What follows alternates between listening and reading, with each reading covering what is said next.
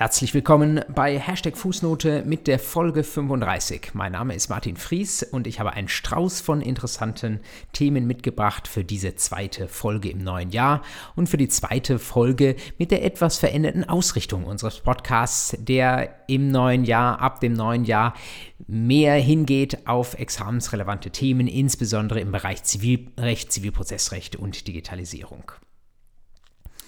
Und ich beginne direkt mal mit ein paar Sachen, die anknüpfen an dem, was uns vor zwei Wochen beschäftigt hat.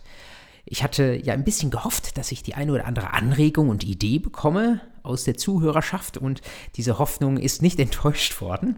Ähm, zum einen ist es eine Anregung, wo vielleicht der eine oder die andere direkt schon sieht, dass ich sie umgesetzt habe, nämlich dass ich die Show Notes, wo ich ja schon erwähnt hatte, dass wir die schon seit Folge 1 einstellen unter fußnote-podcast.de, dass die jetzt auch direkt im Podcatcher zu finden sind. Das heißt, wer bei Spotify oder Apple Podcasts diesen Podcast anhört, der kann direkt in der Description, also in der Beschreibung dessen, was in der Folge jeweils so los ist, die äh, Übersicht finden zu den Themen, über die wir hier sprechen und insbesondere finden sich ab ab sofort dort jetzt auch die Links über die Dinge, wo ich darüber erzähle und wo ich sage, da könnte man vielleicht an der einen oder anderen Stelle im Internet auch nochmal nachschauen und mehr Inhalte finden.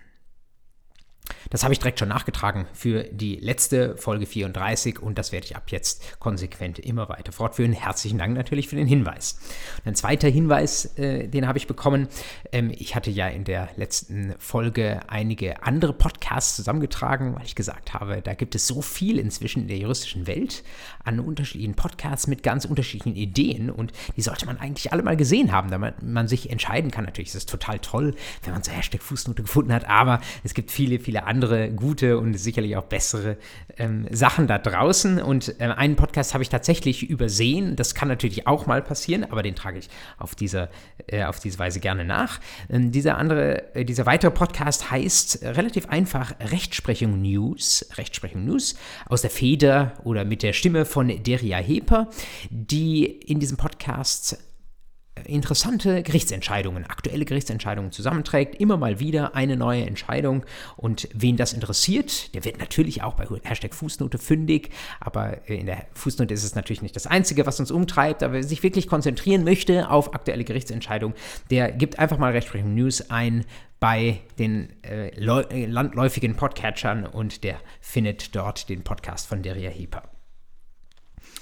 Ja, und ein letzter Nachtrag. Ich hatte ja beim letzten Mal berichtet von dem jetzt inzwischen auch schon in, in, Kraft getretenen Artikel 240 Paragraph 7 EGBGB, dieser besonderen Corona-Regel, die sich der Gesetzgeber sehr schnell hat einfallen lassen, die eine Erweiterung darstellt zu Paragraph 313 BGB, da geht es um die Störung der Geschäftsgrundlage und dann innerhalb der Prüfung des 313 um das erste Element, das reale oder tatsächliche Element. Ich war ja so ein bisschen kritisch gewesen, ein bisschen vorsichtig kritisch, wie sich das für einen jungen Rechtswissenschaftler ähm, gehört.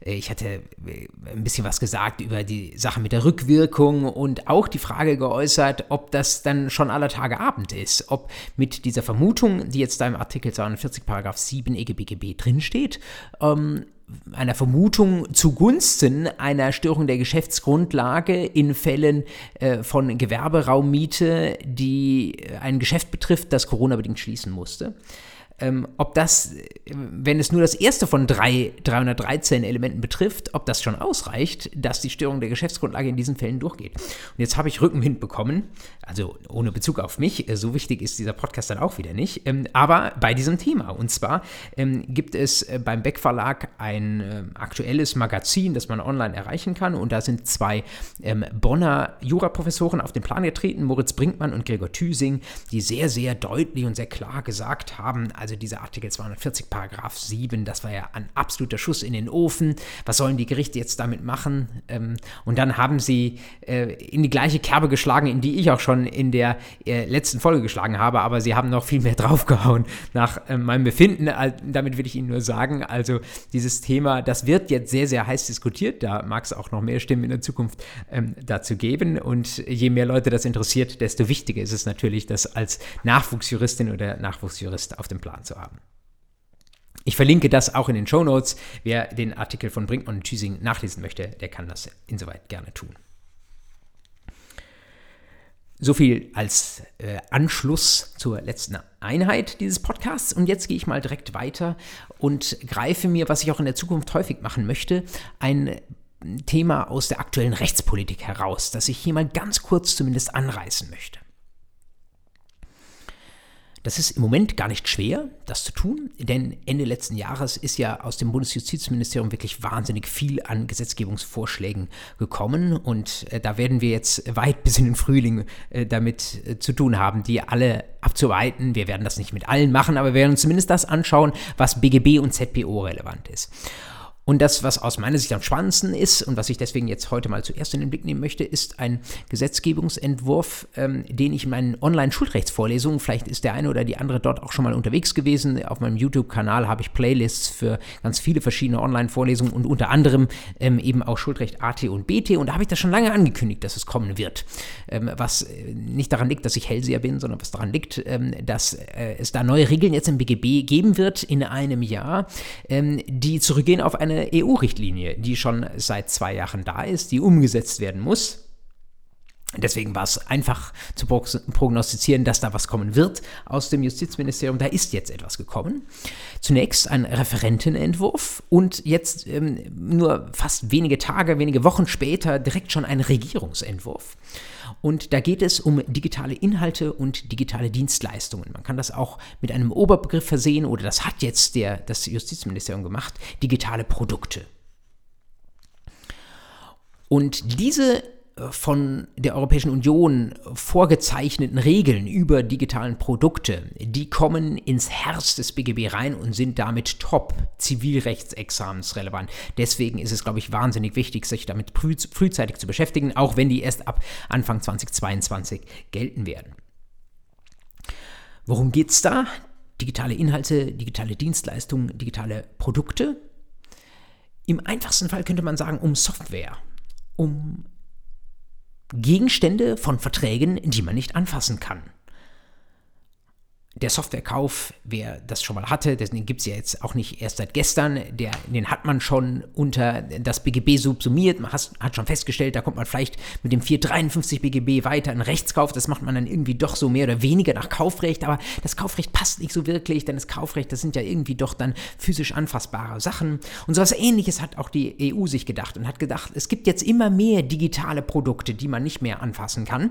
Und wenn es da immer mehr gibt, dann wollen wir auch, dass das Ganze nicht immer nur im Kleinen Kleingedruckten geregelt und dann von den Gerichten über 307 BGB eingefangen wird, wenn es irgendwie ganz äh, gravierend zum Nachteil der Kunden geht, sondern da wollen wir äh, dezidierte Regeln dazu haben. Und die kommen jetzt rein ins BGB. Und ich habe am Anfang immer gedacht, dass diese Regeln reinkommen, wahrscheinlich irgendwo hinter das Kaufrecht, irgendwo da zum Verbrauchsgüterkaufrecht, weil die EU tatsächlich auch speziell auf Verbraucherverträge zielt. Und ich dachte daran an so eine Art von Sonderkaufverträgen, eben nicht über physisch anfassbare Güter. Und jetzt hat sich aber dann doch auch schon seit einiger Zeit abgezeichnet, dass des, der Gesetzgeber äh, und insbesondere das Justizministerium diese Regeln ganz woanders hinpacken wollen, nämlich ins allgemeine Schuldrecht. wer näher hinsieht, der versteht auch warum. Weil wir hier nämlich nicht einen Sondervertragstyp haben, der äh, gewissermaßen in gleicher Kategorie neben dem Kaufvertrag, dem Dienstvertrag und dem Werkvertrag steht, sondern wir haben gewissermaßen bei diesen Verträgen über digitale Produkte haben wir eine zusätzliche Ebene, die eingeführt wird. Solcher Ebenen gibt es schon. Zum Beispiel gibt es ja in den 312 folgenden besondere Verbraucherverträge. Da gibt es natürlich die allen bekannten Fernabsatzverträge, außer Geschäftsraumverträge und ähm, die Verträge im elektronischen Geschäftsverkehr. Und was jedem klar ist, ist ja, dass diese Verträge auch zusätzlich Kaufverträge etwa sein können. Das bedeutet, wer einen Kaufvertrag im elektronischen Geschäftsverkehr hat, der muss heute den 312, was ist das, ähm, I und J äh, BGB äh, anwenden und muss zusätzlich die 433 und weil es ein Verbrauchsgüterkauf ist, auch noch die 474 folgende anwenden. Und jetzt kommt an diesen, diese mehrere, zu den mehreren Schichten, die wir da anwenden müssen, kommt noch eine Schicht dazu, nämlich dann, wenn Vertragsgegenstand eben ein solches digitales Produkt ist. Das kommt rein in die neuen Paragraph 327 bis 327 U BGB, also eine ganze lange Kette von Vorschriften. Und der Referentenentwurf ist ähm, fast nicht ähm, angefasst worden und ist äh, fast deckungsgleich mit dem Regierungsentwurf. Deswegen lohnt es sich jetzt schon, diese Entwürfe anzuschauen, vielleicht dann sogar direkt den späteren, den Regierungsentwurf, denn was da drin steht, das wird in einem Jahr mit großer Sicherheit äh, zu 95 Prozent gesetzt sein. Da erwarte ich keine riesigen Änderungen mehr, wenn das durch den Bundestag und den Bundesrat geht. Und weil es im allgemeinen Schuldrecht steht, ist es eben mittendrin in der Materie, die man ab dem 01.01.2022 für das Examen wissen muss. Und viele jetzt von den Zuhörern wird das wahrscheinlich betreffen, dass sie jetzt nicht mehr im laufenden Jahr das Examen machen, sondern irgendwann ab dem nächsten Jahr. Nur ein Wort noch, warum das auch natürlich inhaltlich interessant ist ganz äh, abgesehen mal von der Examensrelevanz, diese digitalen Inhalte und Produkte, die gibt es immer mehr, habe ich eben schon gesagt. Aber vielleicht haben sich viele ähm, auch schon mal geärgert darüber, dass irgendwie das Streaming nicht funktioniert hat, weil man irgendwie ein Fußball-Topspiel sehen wollte, die Freunde eingeladen hat und äh, vielleicht dafür extra ein Sky-Abo abgeschlossen hat und dann schaut man irgendwie auf den schwarzen Bildschirm. Oder ähm, es gab vor äh, einiger Zeit äh, große Schlagzeilen darüber, ne, dass Tesla ähm, äh, die haben sich was Feines ausgedacht, die machen ja manchmal äh, oder überwiegend wahrscheinlich positive oder aufsehenerregende Schlagzeilen, aber da war mal eine negative Schlagzeile, ähm, nämlich äh, die Teslas, äh, die da ausgeliefert werden, die haben ja viel Software äh, drauf, wie natürlich auch andere neue Autos, die heute vom Stapel, äh, Stapel laufen. Und ähm, irgendwie ist es Tesla passiert, dass sie gesagt haben, ja, die Software, die da drauf läuft auf unseren Autos, die kann viele Sachen, aber ähm, wir schränken mal den Umfang dieser Software für den Fall ein, dass das Auto nicht mehr direkt bei unserem Erstkäufer ist, sondern dass der das weiterkauft, an, verkauft an irgendwelche Dritte. Das bedeutet, der Tesla konnte auf einmal weniger, nur weil er verkauft wurde vom Erstkäufer an eine Zweitkäuferin. Das fand die Zweitkäuferin natürlich nicht so gut und deswegen gab es böses Blut. Und das zeigt, glaube ich, ähm, was man mit Software alles machen kann. Die ist nicht so statisch, dass sie einmal übergeben wird und da kommt es in einem Moment auf den Gefahrübergang an. Und dann muss man fragen, ob bei diesem Gefahrübergang, ob die Sache auch wirklich einwandfrei war, sondern man kann äh, per Fernzugriff, wenn man möchte, äh, solche softwaregesteuerten Gegenstände oder auch eine reine Software manchmal äh, später noch verändern. Man kann sie aktualisieren, man kann mit einem Update auch mehr Funktionen äh, draufspielen oder in, in, Funktionen rausholen. Das ist alles irgendwie über die Zeit hin noch viel interessanter als bei den klassischen statischen Kaufverträgen. Ähm, und damit sind es äh, Fälle, ja, die nicht nur relevante werden, sondern die aus meiner Sicht irgendwie auch noch spannender sind. Und ähm, das äh, äh, ja, motiviert mich auch in, mit diesen äh, Themen dann auch Zeit zu verbringen. Und das, was ich jetzt mal als, als erstes gemacht habe, ist, dass ich ein einstündiges Video gedreht habe, in dem ich mir einfach den ersten Entwurf des Justizministeriums für diese neuen Regeln im BGB mal angeschaut habe. Ähm, den verlinke ich auch in den Show Notes. Äh, das bedeutet, wer eine Stunde Zeit hat und sich da frühzeitig schon mal äh, anschauen möchte, worum geht es da, der äh, kann da auch mal gerne auf YouTube ein kleines Video dazu sehen. So viel aus der Ecke der Rechtspolitik. Bleiben wir vielleicht noch mal bei dem, was jetzt die juristische Presse in diesen Tagen so beschäftigt. Äh, ich möchte einfach mal ähm, hinweisen auf eine, wie ich finde, sehr, sehr interessante Entwicklung.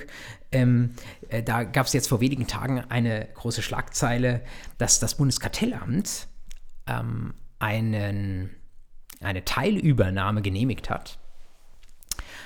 wer hat da was übernommen? Äh, der Verlag CH Beck der wahrscheinlich äh, den meisten Zuhörerinnen und Zuhörern ein guter Begriff ist, der hat Anteile übernommen an RA Micro. Was RA Micro ist, das wissen vielleicht noch nicht so viele, die jetzt gerade Jura studieren ist ein großer Anbieter von Kanzleisoftware. Und natürlich geht es in modernen Anwaltskanzleien nicht mehr ohne Software. Und da gibt es äh, wahrscheinlich so ein Dutzend führender Anbieter für äh, Software, die Anwälte verwenden, nicht nur um Buchhaltung zu machen und Akten zu verwalten, sondern auch um zu kommunizieren, um ihr äh, besonderes elektronisches Anwaltpostfach äh, irgendwie zu betreuen und so weiter und so fort. Das ist gewissermaßen die digitale Spinne ähm, im Netz. Und ähm, da gilt jedenfalls bisher RA Mikro als Marktführer und jetzt hat sich der Beck Verlag mal beteiligt daran. Warum ist das interessant?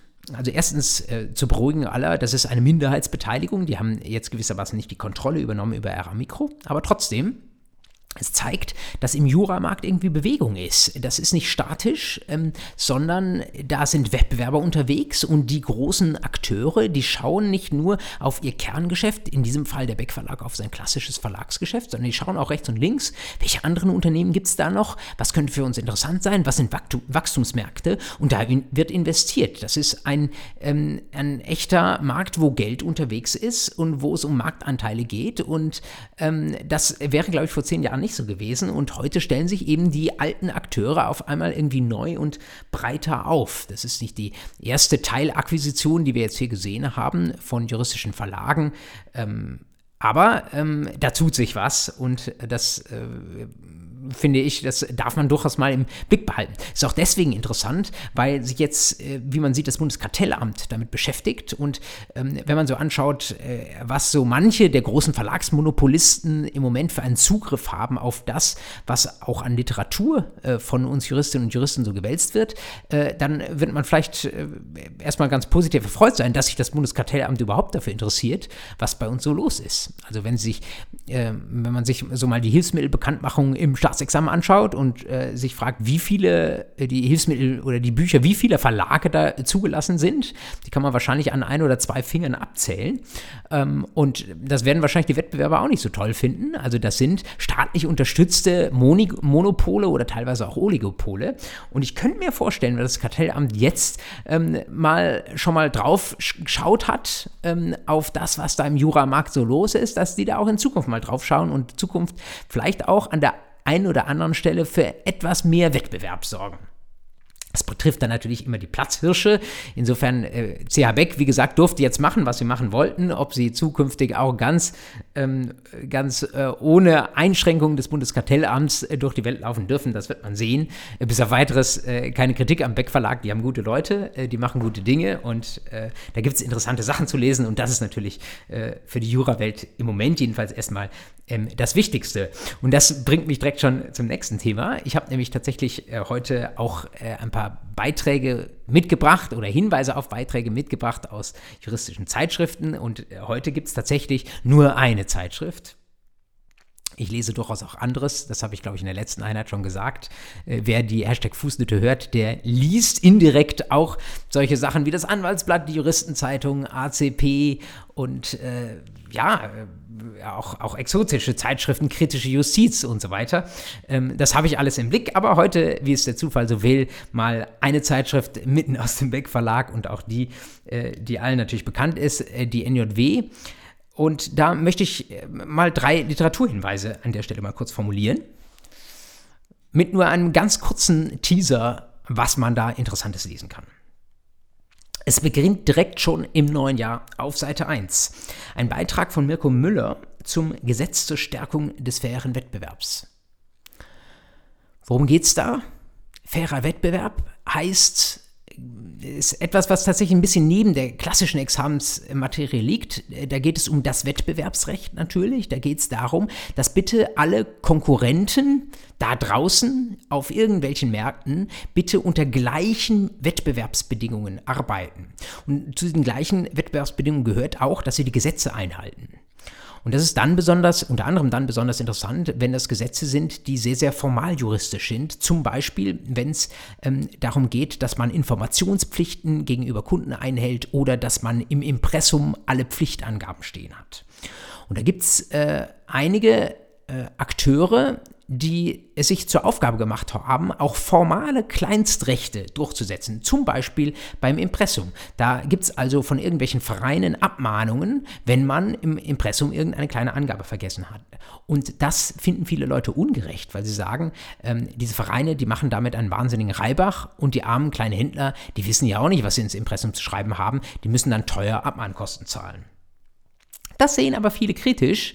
Ähm, dass jetzt diese Vereine wiederum äh, kritisiert werden, weil sie sagen, naja, wenn der Gesetzgeber sagt, es gibt solche Gesetze, dann müssen wir diese Gesetze auch durchsetzen. Wenn ihr die Durchsetzung der Gesetze nicht wollt, dann schafft die Gesetze doch lieber ab. Und der Gesetzgeber hat tatsächlich mit diesem Gesetz zur, äh, zur Stärkung des fairen Wettbewerbs ähm, die Wirkung seiner eigenen Gesetze zurückgenommen. Er hat gesagt, also zu viel an diesen rechtsdurchsetzenden Vereinen, zu viele, die darauf Wert legen, dass Impressumspflichten bis zum letzten Jota auch eingehalten werden, wollen wir dann auch wieder nicht haben. Das geht dann schon in Richtung des Rechtsmissbrauchs. Und das ist eine Argumentation, die man sich mal auf der Zunge zergehen lassen muss. Zu viel Rechtsdurchsetzung kommt in die Nähe des Rechtsmissbrauchs. Mirko Möller, der diesen Beitrag geschrieben hat in der NJW, sieht das kritisch, viele andere sehen es kritisch, wie man bei mir heraushört. Ich auch. Aus meiner Sicht nicht fürs Examen, aber insgesamt für juristische Bildung sehr lesenswert.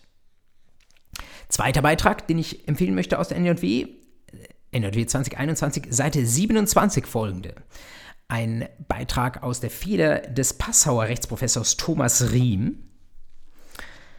Und Thomas Riem ähm, schreibt einen Beitrag zu fiktiven Mängelbeseitigungskosten. Das ist eine relativ technische Sache, aber sie wird inzwischen so hoch ausgefochten, dass sie tatsächlich auch im Examen mal eine Rolle spielen könnte. Was das ist, sagt eigentlich der Begriff schon. Man reguliert Schäden, die in verschiedenen Rechtsbereichen angefallen sind, nicht indem man sie repariert und dann die tatsächlich angefallenen Kosten dem Schädiger in Rechnung stellt, sondern man macht das fiktiv, das heißt, man rechnet auf Gutachtenbasis ab. Und dazu darf man wissen, dass das seit einiger Zeit mehrere Senate des BGH unterschiedlich machen. Insbesondere der siebte Senat, Zivilsenat des BGH, ist ausgebrochen und hat gesagt, nee, diese fiktive äh, Abrechnung auf Gutachtenbasis, die machen wir in unserem Bereich im Werkvertragsrecht nicht mehr mit. Sondern bei uns muss man entweder Selbstbeseitigung und dann die Kosten dafür sich wieder reinholen oder es gibt nur den mangelbedingten Minderwert. Das hat der siebte Zivilsenat gesagt, aber andere Zivilsenate, namentlich der fünfte Zivilsenat, fanden das nicht so toll. Die wollen das weiter fiktiv ähm, berechnen. Was macht man in diesen Fällen? Das ist eine sehr, sehr ähm, gut für die mündliche Prüfung geeignete Frage. Was macht man in diesen Fällen, wenn wir eigentlich wichtige Fragen haben, wo man gerne möchte, dass der BGH sie einheitlich löst, aber die Senate werden sich nicht einig? Dann passiert das, was jetzt im Moment gerade passiert. Der fünfte Senat fragt beim siebten an, ob er denn wirklich an seiner neuen Rechtsprechung ähm, festhalten möchte. Der siebte Senat hat an, äh, geantwortet, ja, wir haben die doch gerade geändert, die Rechtsprechung. Also natürlich wollen wir daran festhalten. Und macht ihr für euren Bereich nur anders. Und was dann passieren kann, ist, und wahrscheinlich bald passieren wird, ist äh, etwas, das in Paragraph 132 GVG drin steht. Nämlich, der große Senat wird angerufen, der große Senat des BGH. Wenn es eine zivilrechtliche Frage ist, dann haben wir den großen Zivilsenat, wenn man so möchte. Da ist dann von jedem Zivilsenat eine Vertreterin oder ein Vertreter dabei, plus die Präsidentin des BGH. Das gleiche gibt es auch im Strafrecht. Da hat dann, darf dann jeder, gibt es ja weniger Strafsenate, da darf jeder Strafsenat zwei Mitglieder entsenden, plus die Präsidentin des BGH. Und dann haben wir den großen Zivilsenat oder den großen Strafsenat und der befindet dann über diese Frage und entscheidet sich für alle verbindlich. Und so die Plus-Plus-Frage für den 18. Punkt wäre dann noch, ähm, gibt es sogar auch noch eine Vereinigung dieser beiden großen Senate Senate, des großen Zivilsenats und des großen Strafsenats. Und tatsächlich, das gibt es. Und das ist kurioserweise nicht der Vereinigte Große Senat, sondern das ist die Vereinigten Großen Senate. Also ich glaube, die Lateiner hätten gesagt ein Plurale Tantum oder so etwas. Ähm, das, diese beiden Senate zusammengefasst in einen heißen die Vereinigten Großen Senate. Die kann es tatsächlich auch geben, wenn mal etwas für Zivilrecht und Strafrecht ähm, gemeinsam verbindlich entschieden werden muss. Steht Gott sei Dank alles im 132 GVG drin. Ähm, also wer für diese Frage gefeit sein möchte, der merkt sich einfach diese Vorschrift. Und der letzte ähm, Literaturhinweis, den ich geben möchte, das ist jetzt einer, der aus dem zweiten Heft der NJW kommt, die, das gestern erschienen ist, NJW 2021, Seite 113 folgende. Ein Beitrag von der Innsbrucker Juraprofessorin Susanne Augenhofer. Die war vorher lange in Berlin, ist jetzt in Innsbruck und die schreibt einen Überblicksbeitrag zu einer aktuell ergangenen europäischen Richtlinie zum kollektiven Rechtsschutz. Kollektiver Rechtsschutz heißt, man ist nicht alleine, sondern man klagt in Massen, wenn man so möchte. Das kennen wir in Deutschland von der Musterfeststellungsklage und so etwas ähnliches gibt es jetzt auch in Europa, eine neue europäische Verbandsklage. Das ist eine europäische Richtlinie, muss noch umgesetzt werden und Susanne Augenhofer schreibt jetzt in der NJW, was diese Richtlinie so alles vorsieht und wie der deutsche Gesetzgeber das umsetzen kann. Da gibt es einige Umsetzungsspielräume, es wird also im Endeffekt nicht die eine europäische Sammelklage geben, sondern es wird in jedem Mitgliedstaat eine Verbandsklage geben, die mehr oder weniger gleich aussieht, weil die Rahmenbedingungen von der EU vorgegeben sind. Das ist gerade mit Blick auf äh, so Massenfälle, wie wir sie in den letzten Jahren immer wieder hatten, und der VW-Fall war nur der letzte große, ist es hochinteressant. Ähm, Datenschutz ist eines etwa der Themen, was die EU ähm, explizit vorsieht als eine Anwendung dieser neuen kollektiven Rechtsschutzinstrumente. Und ähm, auch das ist etwas, was man, glaube ich, schon mal studieren darf, bevor es der deutsche Gesetzgeber umgesetzt hat. Vor einigen Jahren haben mal führende deutsche Prozessrechtler geklagt, das Prozessrecht sei irgendwie leider nicht mehr so relevant oder werde so ein bisschen unter den Tisch fallen lassen. Ich glaube, ähm, dass äh, Gesetzgebungsakte wie diese äh, zeigen, dass das Prozessrecht eigentlich heute relevanter ist als je zuvor. Und so viel kann ich aus meiner Warte sagen, es macht auch Spaß, sich damit zu beschäftigen. Ja, zum guten Schluss möchte ich noch ein bisschen was berichten, nicht nur aus Zeitschriften, sondern auch, was mich der Blick in die Rechtsprechung, was mir der Blick in die Rechtsprechung so an interessanten Fällen zugetragen hat. Teilweise interessant, vielleicht weil es in ihrer Klausur mal drankommen könnte, teilweise aber auch interessant, einfach weil es ähm, blumige Fälle sind oder weil es gut ist zu wissen, weil es vielleicht auch im eigenen Alltag mal vorkommen könnte. Der erste Fall ist einer, der aus meiner Sicht tatsächlich äh, gut in eine Klausur zu verpacken wäre. Es geht mal wieder um einen Dieselskandalfall. Das ist ja hinlänglich bekannt, dass Dieselskandalfälle ähm, in vielen Fällen über 826 BGB gelöst werden. Also vorsätzliche sittenwidrige Schädigungen da wurde nicht immer zugunsten der Kunden geurteilt, aber in vielen zentralen Fällen jedenfalls. Und eine Frage, mit der sich in jüngerer Zeit die Gerichte insbesondere beschäftigen mussten, ist, wie das denn ist mit der Verjährung. Bei der Verjährung ging es nicht so sehr um die regelmäßige Verjährungsfrist, das war relativ klar. Bei 826 gilt die dreijährige Frist ab Jahresende aus 195, sondern es ging vor allen Dingen dann auch um die Frage, wann läuft denn diese Frist an? Da sagt das BGB dazu, die läuft an, wenn die anspruchsbegründenden Umstände da sind und wenn ich davon Kenntnis hatte. Und da ist jetzt eine findige Klägervertreterin, Kundenvertreterin darauf gekommen, äh, zu sagen, naja, äh, eigentlich wäre vielleicht danach bei uns schon verjährt, da sind wir zu spät, aber ähm, können wir überhaupt die Verjährung für den 826er anlaufen lassen, wenn noch gar nicht zu dem Zeitpunkt, wo ich abstrakt wusste, es gibt einen Dieselskandal und ich habe ein Auto aus den entsprechenden Fahrzeugreihe. Aber wenn ich einen 826er dann womöglich habe, äh, aber wenn ich noch gar nicht konkret weiß, wer im VW-Konzern da was gewusst hat und wie das mit der Zurechnung da alles hin und her läuft, dann weiß ich doch noch gar nicht so genau Bescheid, ob der 826er Anspruch da ist. Und da, das muss doch auch erst geklärt sein. Es reicht nicht, dass der Dieselskandal abstrakt bekannt war, sondern so die Vertreterin der Klageseite, äh, es muss doch zusätzlich eigentlich auch klar sein, wie es mit den Tatsachen aussieht ausschaut, die konkret dann mir auch sagen, dass mir der 826 auch zusteht. Vorsätzliche sittenwidrige Schädigung ist ja nichts, was einfach zu begründen ist. Diese Argumentation hat der BGH mit seinem Urteil von einer Woche vor Weihnachten, 17. Dezember, Aktenzeichen 6 ZR aus 739 aus 20, eine Absage erteilt. Hat gesagt, nein, es reicht abstrakte Kenntnis vom Dieselskandal. Der Rest sind die Tatsachen, die dann vor Gericht vorgetragen und vom Gericht aufgeklärt werden müssen. Aber es muss nicht jedes kleine Detailfitzelchen an Tatsachen bekannt sein, damit eine Verjährungsfrist anlaufen kann.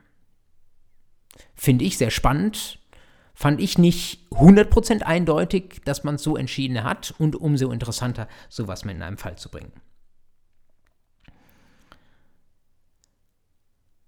Zweiter Fall, den ich mitgebracht habe, ist ein Fall ebenfalls vom BGH, nur unwesentlich älter, vom 26. November 2020, Aktenzeichen 1ZR 169 aus 19. Da ging es um einen Fall, der vielleicht irgendwann mal manchen von uns oder Anverwandten und Freunden im echten Leben passieren könnte und wo es dann gut ist zu wissen, dass es einen Trick gibt, um da rauszukommen. Es ging um einen, den Kauf einer Immobilie und um einen Makler, der dabei tätig geworden ist. Und der Makler hat den Maklervertrag geschlossen außerhalb von Geschäftsräumen. Und das muss eigentlich schon eine Glocke läuten, nämlich die Glocke Vorsicht Verbraucherverträge, Vorsicht Widerrufsrecht 312g BGB.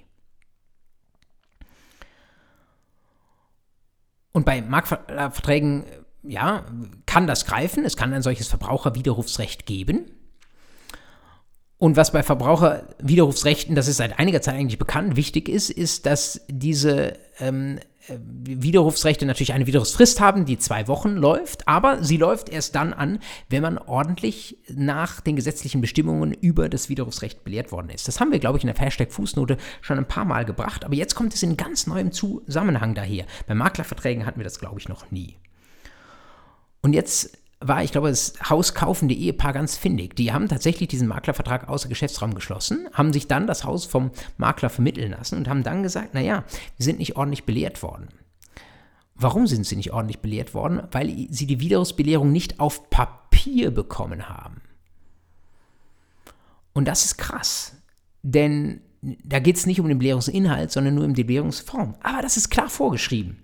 Ich schreibe das auch nochmal in die Shownotes rein. Artikel 246a, Paragraph 4, Absatz 2, Satz 1 EGBGB. Also eine ziemlich versteckte Vorschrift, auf die man aber kommen kann durch Verweisungen aus dem BGB. Da steht drin, das muss auf Papier erfolgen. Wir wollen gewissermaßen einen Datenträger, einen sicheren Datenträger. Das kann auch im USB-Stick passieren, wenn die Kunden damit einverstanden sind. Aber ansonsten bitte auf Papier. Das war im konkreten Fall nicht nachgewiesen. Und das führte dazu, ähm, dass keine ordentliche Belehrung da war. Keine ordentliche Belehrung heißt Widerrufsfrist nicht angelaufen.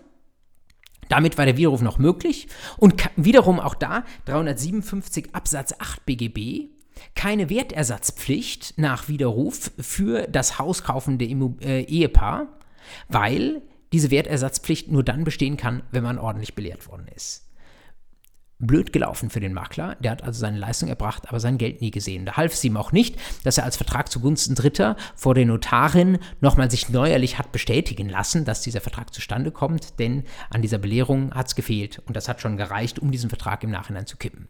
Man sieht, dieses Widerrufsrecht, das hat ähm, vor äh, vielen Jahren schon angefangen im Bereich von Verbraucherkrediten, das wälzt sich immer weiter fort in immer verschiedene äh, neue Verträge. Es gibt auch junge Entscheidungen dazu, dass es natürlich auch für Anwaltsverträge gilt. Ich glaube, diese Sache ist noch lange nicht ausgestanden und äh, wer uns vielleicht als junge Anwältin oder junger Anwalt zuhört und sich überlegt, äh, in welche äh, neuen Rechtsgebiete er oder sie noch vorstoßen kann, ich glaube, in diesem Feld ist nach wie vor einiges zu holen. Ja, unsere eigentlich von mir so ein bisschen als grobe Zielzeit anvisierte halbe Stunde ist schon vorbei. Deswegen schließen wir mit einer ja, schönen Entscheidung will ich gar nicht mal sagen, aber eine etwas skurrilen Entscheidung, die kommt dann auch nicht vom BGH, aber ich wollte sie trotzdem hier reingebracht haben. Eine Entscheidung schon vom 29. Oktober 2020, Amtsgericht Braunschweig. Irgendwie ist es am Ende sogar ein bisschen traurig. Ähm, da hat A die B angehustet. Und B hat gesagt, Schmerzensgeld will ich dafür haben. Wie kommen Sie darauf? Das wäre auch eine tolle Eröffnung für eine mündliche Prüfung. Wie kann man für ein Anhusten Schmerzensgeld verlangen? Amtsgericht Braunschweig sagt, ja, vielleicht normalerweise nicht, aber in Zeiten der Pandemie ist das was anderes. Wenn ich in Zeiten der Pandemie angehustet werde, dann muss keiner von uns Covid-19 infiziert sein. Dann ist einfach schon dieses angehustet werden, das führt zumindest zu einer ganz erheblichen psychischen Beeinträchtigung. Denn jetzt muss ich erstmal einen Test machen, jetzt laufe ich erstmal zwei Wochen äh, um, um, mit dem unklaren Befund rum, weiß nicht, ob ähm, ich vielleicht sogar schlimm infiziert bin und ob ich lange leiden werde. Das heißt, auch ohne dass ich jetzt hier irgendeine körperliche Auswirkung habe und selbst wenn höchst, höchstwahrscheinlich ist, dass ich hier äh, auch in zwei Wochen noch nach wie vor gesund sein werde und mich jetzt durch das Anhusten nicht infiziert habe, trotzdem Körperverletzung und Gesundheitsbeschädigung und das Recht rechtfertigt nach 253 Absatz 2 dann ein Schmerzensgeld. Wie viel hätten Sie gegeben? Wie viel hättet ihr gegeben? Amtsgericht Braunschweig ist nicht zimperlich, 250 Euro. Hat fast schon äh, pönalen Charakter. äh, in Richtung der Person, die da angehustet hat. Ähm, ich glaube, keiner der Fußnote-Hörerinnen und Hörer ist äh, in der Gefahr, andere Leute bewusst anzuhusten. Sowas machen wir nicht. Ähm, aber trotzdem ist es, fand ich, ein Urteil, das man kennen darf, wo man auch sieht, dass ähm, ja, in schwierigen Zeiten Gesetze vielleicht auch manchmal ein bisschen anders ausgelegt werden, ein bisschen rigider ausgelegt werden, dass auch die Gerichte da weniger Spaß verstehen als vielleicht in Nicht-Corona-Zeiten. Wir hoffen, dass diese Zeiten schnell vorbeigehen, dass wir alle schon in zwei Wochen gesünder sind als heute. Bleibt ihr, bleiben Sie unbedingt aber gesund auf dass es in zwei Wochen schon wieder besser aussieht. Die nächste Fußnote gibt es am 29. Januar in der Früh. Das ist dann die Fußnote 36 mit wieder einem Rundumschlag auf juristische Themen aus verschiedenen Ecken, verschiedenen Zeitschriften, von verschiedenen Gerichten und mit sicherlich auch einem neuen Gesetzgebungsprojekt wieder mit an Bord. Ich freue mich, wenn Sie und ihr wieder mit dabei seid. Bis dahin, alles Gute.